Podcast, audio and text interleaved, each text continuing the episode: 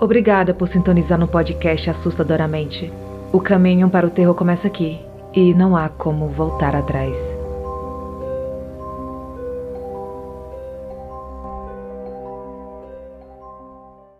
Airsoft Noturno Eu jogo Airsoft com meus amigos, os quais chamo de segunda família. E como bons amigos que somos, semanalmente nos encontramos para a prática do esporte, e na maioria das vezes jogamos aos domingos, na parte da manhã.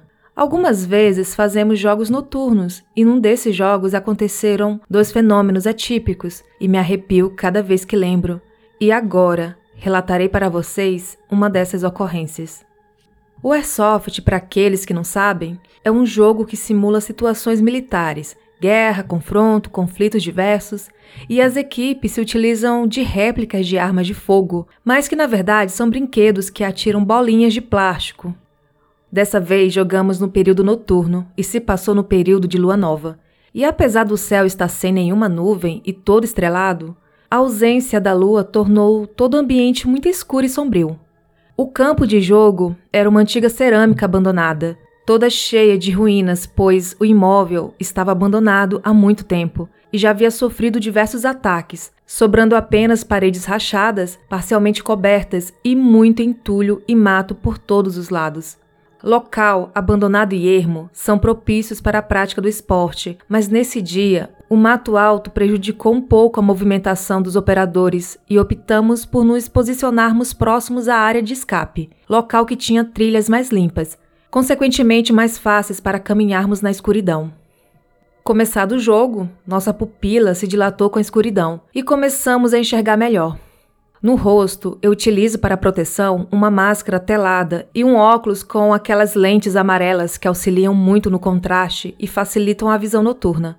Engraçado que bastam alguns minutos na escuridão e, como num passe de mágica, a gente começa a enxergar muito bem e começa a ver movimentação dos adversários, coisa que antes não via.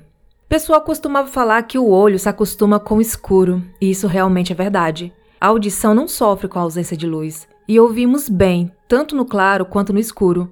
E como eu disse anteriormente, o mato alto prejudica a movimentação e, sobretudo, a furtividade uma vez que pisando no mato dá para ouvir o barulho e se entrega à posição. A pessoa pode não te ver no escuro, ela não te enxerga, mas o barulho faz com que as pessoas saibam que você está lá, naquele lugar. Claro que a localização no jogo é estratégia e eu me posicionei muito bem no local com boa visão panorâmica, com acesso a rotas de fuga na parte frontal e com uma mureta nas minhas costas, com cerca de meio metro, cujo mato alto cobria toda sua extensão. Para subir, teria que abrir a mata. Isso era impraticável, pois o barulho que eu faria me transformaria num alvo muito fácil. Mas da mesma forma, se alguém chegasse pelas minhas costas, eu ouviria todo o mato sendo pisado, aberto e movimentado.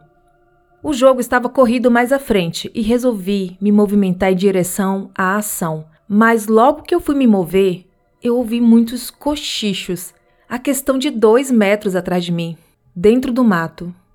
Preparei minha arma, destravei para fazer os disparos, apontei para o local do cochicho e aguardei o momento para o disparo perfeito. Repentinamente, o cochicho se transformou em risadas e percebi que o tom da risada era de criança e não de apenas uma, eram pelo menos três crianças rindo de mim. Na hora, eu pensei: o que as crianças estariam fazendo dentro de uma mata densa, com talos de colonião de 3 metros de altura, que cortam a pele facilmente, e no meio de uma cerâmica abandonada, em plena noite? Que pais irresponsáveis deixam crianças saírem à noite para se embrenharem no meio do mato? Esse foi o raciocínio lógico, mas a lógica se perdeu no momento em que as risadas inocentes se transformaram em gargalhadas horripilantes que se movimentaram de um lado a outro do mato de forma muito rápida, sem balançar nenhum talo sequer, com a ausência do som característico de mato sendo pisado. Como assim? Quem estaria flutuando dentro do matagal, rindo de mim, indo de um lado a outro, se movimentando, ora cochichando, ora dando risada, ora gargalhando horripilantemente. Noite escura, local abandonado. O que poderia ser tudo isso? Não sei o que era aquilo. Eu sou cético. Para mim, a ciência explica muita coisa. Mas isso, eu duvido que alguém consiga me explicar. Durou alguns segundos que para mim foram eternos. Até hoje eu não entendi o que aconteceu. Ao mesmo tempo, no outro lado, estava acontecendo outra atividade sinistra envolvendo outros operadores. Eu contarei em outra oportunidade. O que aconteceu nesse dia? Tento me expressar em palavras. Talvez jamais consiga exteriorizar a emoção daquele momento. Eu não consigo explicar direito. Eu não consigo entender. Um sentimento de angústia, medo do sobrenatural, medo daquilo que não se entende, medo daquilo que não tem explicação coerente, medo do terror da iminência do que poderia ocorrer comigo em seguida. Saí daquela posição, fui contar aos meus amigos o ocorrido, como também fez o outro operador envolvido na outra atividade. Alguns acreditam, outros não. E vocês, o que acham que ocorreu nesse dia? E esse foi um relato enviado pelo Cláudio, e ele menciona nesse relato que um colega também teve uma experiência acontecendo no mesmo momento, né? Enquanto ele estava lá e aconteceu essas risadas, do outro lado, o amigo dele presenciou coisas estranhas. E eu vou contar agora para vocês, vamos lá? Atividade paranormal num jogo de airsoft noturno. Não conseguirei relatar com muita precisão, pois o fato ocorreu do outro lado do campo, envolvendo outros operadores. Adianto que todo o processo foi testemunhado por diversas pessoas, as quais confio plenamente, portanto, não tenho dúvida de que é real. Mesmo não compreendendo o que realmente aconteceu, mesmo sendo cético, me arrepia o fato de que isso simultaneamente ocorreu junto à minha experiência sobrenatural anteriormente descrita. O jogo era noturno e usávamos lanternas táticas que auxiliam muito no decorrer do game, não podemos ligá-la sempre, pois, da mesma forma que ela nos ajuda a enxergar possíveis alvos adversários, ela acaba entregando nossa posição. No Airsoft, quando um operador é atingido, ele acusa a morte, levando o braço e se dirige a um local predeterminado, para renascer e voltar para o jogo. Por ser um jogo de ação que simula confrontos militares, muita gente mata e muita gente morre e renasce a todo tempo durante o jogo. Aí entra uma dúvida pertinente ao caso. Será que, diante dessa atmosfera mórbida e sinistra, de um campo situado num lugar ermo, isolado, abandonado, destruído pelo tempo, pelo homem através de saques, roubos, numa noite de lua nova, escura, nós que somos pessoas normais, mas que a todo instante gritamos: Morto! Matei! Teríamos, através de todo esse conjunto de falácias verbais, sem ao menos querer, poderíamos ter ativado uma espécie de ignição, um start de atividades paranormais. Por essa linguagem, literalmente, mas indiretamente, teríamos invocado alguma entidade? Será? Porque durante uma trocação franca de tiros, um operador viu um outro jogador deitado no escuro, no meio da trilha.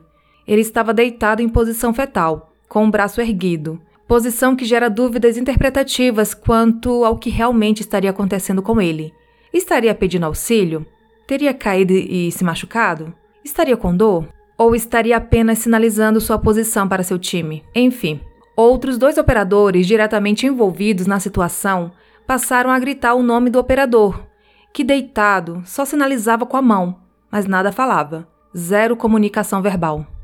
Escuridão total, sem lua no céu. Como já disse, usamos lanternas para iluminar o ambiente, mas nesse caso, iluminar um operador deitado entregaria a posição dele para o inimigo. Estávamos competindo, era um jogo. Tentaram por várias vezes chamar pelo nome e sem resposta verbal. Resolveram iluminar o operador e todo o espaço ao redor, mesmo correndo o risco de serem vistos pelo adversário. A situação parecia crítica operador gesticulando muito, já é protocolo.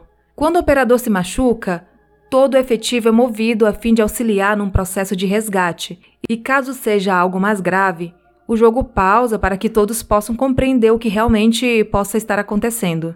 E todos os operadores passam a auxiliar no que for necessário. Mas aí ocorreu aquilo que menos se espera.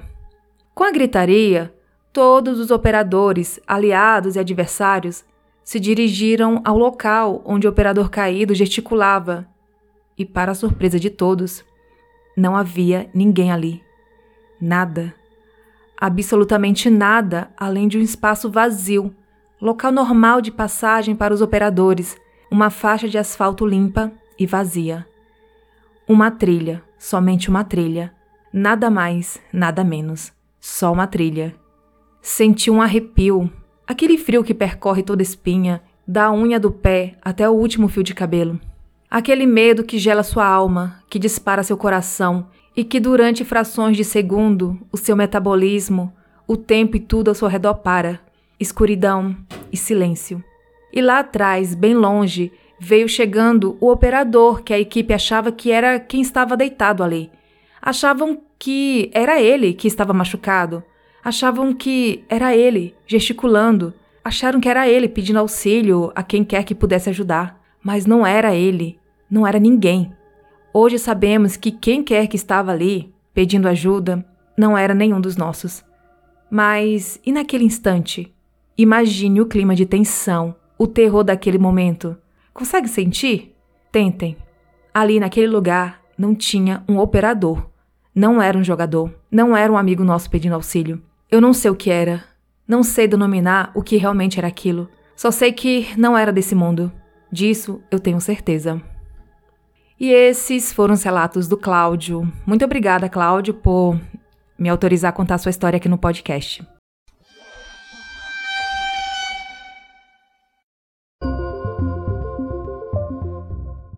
Quer ter acesso a relatos inéditos? Seja um apoiador do Assustadoramente na Aurelo. Além de apoiar o meu trabalho, você ainda terá acesso imediato a mais de 20 episódios. Baixe o aplicativo Aurelo e assine por apenas R$ 5,00 mensais. A Protegida esse relato pode conter gatilhos. Não é recomendado para pessoas mais sensíveis, pois trata de violência doméstica. No ano de 2004, eu morava em Pirassununga, São Paulo. Meu ex-marido era militar. Casamos e fomos transferidos para essa cidade. Ficamos em uma pousada até achar um lugar para chamar de lar. Até que achamos um apartamento enorme perto do quartel. O meu marido até então era uma pessoa maravilhosa antes de casar. Porém, depois que casamos, ele mudou e passou a ser uma pessoa ruim para mim. Mudamos para esse apartamento e começamos a comprar nossas coisas, nossa mudança só chegou depois de alguns dias. Eu me sentia muito sozinha e triste, pois meu marido passava o dia no quartel e eu não conhecia ninguém. Me sentia insegura, chorava muito, sempre angustiada, e quando ele estava em casa, me xingava, me humilhava ou só ficava no computador. Até que coisas estranhas começaram a acontecer no apartamento. Primeiro, as luzes que acendiam e apagavam sozinhas. Depois comecei a sentir a presença de pessoas andando dentro de casa. Comecei a achar que eu estava doida devido a toda a mudança da minha vida, e por isso eu decidi ir ao médico. Lá fiz exames, foi me receitado um remédio para ficar mais tranquila. E fiquei, beleza, mas as luzes ainda ligavam e apagavam dentro de casa. Algumas vezes eu me assustava, outras não, até que me acostumei e nem me sentia mais sozinha. Sabia que sempre tinha alguém ali de alguma forma. Falei para o meu ex sobre esse evento, mas ele debochou de mim e me chamou de louca porque eu estava tomando remédio. Gente, eu não estava louca, eu estava em sã consciência. Até que começou a acontecer com ele em casa.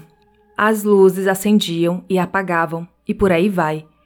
Como ele entendia de instalação elétrica, ele trocou toda a fiação do apartamento e todas as tomadas, até porque Aquele apartamento estava sem moradores há quatro anos, até irmos para lá. Não adiantou nada.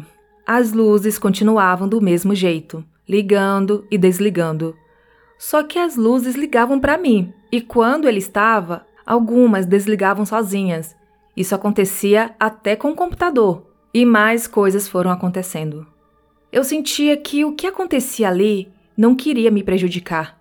Pelo contrário, acredito que queria me ajudar pois meu ex me machucava, gritava muito comigo, fazia pressão psicológica, me deixava só com 10 reais quando ele viajava para o campo e ficava de uma semana a 15 dias por lá. Me fazia passar fome, para me castigar caso eu não fizesse algo que ele quisesse. Enfim, um dia brigamos e eu dormi chorando. Eu queria ir para minha casa, para minha família. Chorei muito mesmo. Nessa madrugada, eu senti alguém se sentando ao meu lado e começou a fazer carinho nos meus cabelos. Achei que pudesse ser ele arrependido. Abri os olhos e vi que ele estava de costas para mim, dormindo. Vi que quem fazia carinho em mim vinha de uma luz branca. Na primeira vez eu fiquei com muito medo e tapei o rosto. Mas depois, eu também não sei explicar. Eu perdi o medo. Mas também eu nunca mais olhei para trás para ver quem era, porque de alguma forma eu tinha assim um medinho, bem pequenininho. Às vezes eu acordava com alguém sentando aos pés da minha cama, que se levantava e cruzava para o lado do banheiro. Isso sempre acontecia quando meu ex brigava comigo. Eu dormia chorando quase todas as noites, até que ele começou a ficar mais violento. Certa vez eu queria dormir de dia, pois eu estava muito cansada. Afinal, eu chorava a noite inteira. Eu queria me separar e voltar para casa. Fui até o quarto e fechei a janela e me deitei muito cansada e com sono. Meu ex veio correndo do outro quarto, gritando comigo, dizendo que eu não podia dormir, que eu tinha que ficar acordada. E abriu a janela e começou a gritar para eu sair do quarto e me deu um apertão nas costelas que ficou roxo por quase uma semana. Depois disso, quando eu ia me deitar, a porta do quarto se fechava e ele não conseguia entrar de jeito nenhum. Não conseguia abrir e eu ficava com medo, porque eu já sabia que se ele conseguisse abrir a porta, iria sobrar para mim. Até que ele desistiu e voltou para o quarto do computador para jogar, e eu dormi. Na verdade, eu apaguei. Nisso, quando eu levantei, ele me xingou e disse para que eu nunca mais trancasse a porta e escondeu a chave. Em outro dia aconteceu novamente, só que dessa vez sem a chave na porta. Daí ele não entendeu como que eu consegui segurar a porta com tanta força daquele jeito. Só que eu nem encostei na porta, pois eu já estava deitada e só queria dormir, até que ele saiu. Foi na cozinha pegar uma faca para abrir os parafusos da porta para arrancá-la à força. Depois disso, eu evitei dormir durante o dia. Gente, eu estava muito mal. Comecei a emagrecer, perder cabelo, fiquei com depressão, foi horrível. Ele só não arrancou a porta porque a maçaneta se soltou. Ele, inclusive, trocou a maçaneta e deixou lá sem a chave. Até que um dia ele estava no quarto do computador, isso de dia. A luz ligava e apagava. Começou a desligar o computador mais duas vezes e ele saiu para a rua. E quando voltou, eu estava cochilando na cama, porque eu pensava que ele iria demorar para voltar. Quando ele viu que eu estava cochilando, ele deu um grito comigo tão alto que eu dei um salto da cama de susto e ele veio gritando para cima de mim. Quando ele foi passar pela porta, ela se fechou com tanta força que machucou o nariz dele.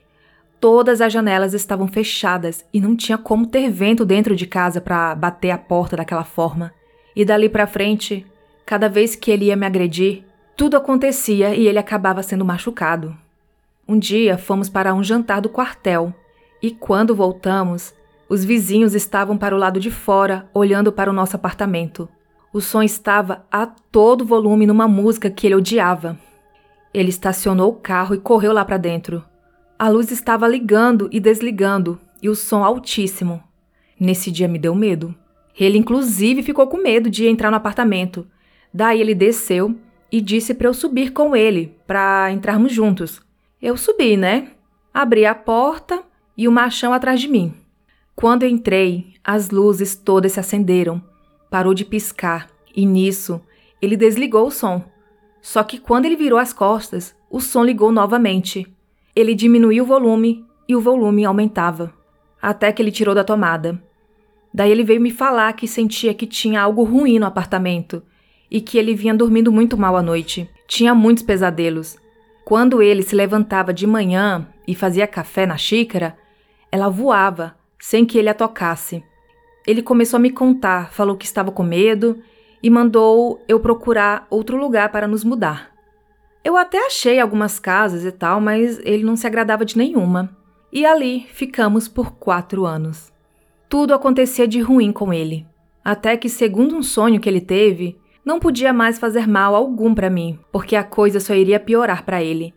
E falou mais alguma coisa que ele não quis me contar. Ele estava muito assustado. A partir dali, ele me pediu desculpas por tudo que fez e começou a me tratar melhor. Mas todas as noites sempre vinha aquela presença me fazer carinho nos cabelos. Às vezes eu não via luz nenhuma, mas eu sentia uma mão mexendo meus cabelos.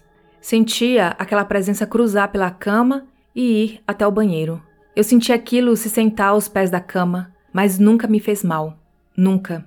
Bom, e esse é meu relato. Tentei resumir ao máximo que pude, porque tem muito mais, mas é muita coisa, pois foram quatro anos lá. Bom, eu recebi esse relato de uma pessoa que pediu para não ser identificada e foi um pouco satisfatório, né, ouvir esse relato. E essa pessoa, ela tem uma proteção. Eu não sei se é algo que já estava na casa, né? Eu não, não falo detalhes, não sei se você sabe de detalhes de quem morava lá antes. A casa ficou vazia por quatro anos. Se alguém faleceu lá, de repente tem alguma presença que te protegeu, não sei, que já era da casa, ou então você tem isso mesmo, não sei qual é a sua fé. Infelizmente, nem todas as mulheres têm essa sorte que você tem. E o melhor de tudo nesse relato é que ele é um ex, né? Graças a Deus. Ela conseguiu se livrar do embuste. Luzes no prédio abandonado. Toda cidade tem sua cota de locais abandonados. Alguns são antigos escritórios de uma empresa falida, ou casas e apartamentos em que não mora ninguém, antigas fábricas já em ruínas, ou até mesmo prédios esquecidos por todos. Na cidade em que moro, não poderia ser diferente. Para citar alguns exemplos, em frente ao mercado Savenago tem uma antiga fábrica abandonada, onde hoje alguns adolescentes invadem durante a madrugada para se divertirem. Na Avenida Loreto tem uma construção enorme e abandonada que se tornou o refúgio de alguns moradores de rua. No centro da cidade há várias casas do período do Brasil Império que estão vazias, abandonadas e esquecidas por todos. Mas dentre esses e muitos outros locais abandonados, o que mais chama a atenção é o prédio da Rua 4. À primeira vista, o prédio da Rua 4 é apenas um prédio comum. Não tem nada nele que chame a atenção. É uma construção simples e cinza, como a maioria dos prédios de escritórios. Mas o que chama a atenção nele é a oitava janela do terceiro andar.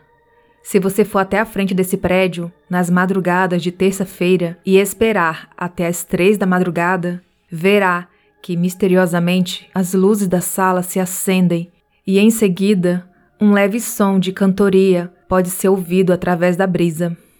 As pessoas que moram na Rua 4 relatam acontecimentos estranhos e inexplicáveis nessas madrugadas, como um som de passos ao tilintar das correntes, gritos e gemidos que vêm de lugar nenhum, repentina queda de temperatura, Objetos que se movem sozinhos ou que desaparecem e reaparecem em outros lugares, vultos e sussurros.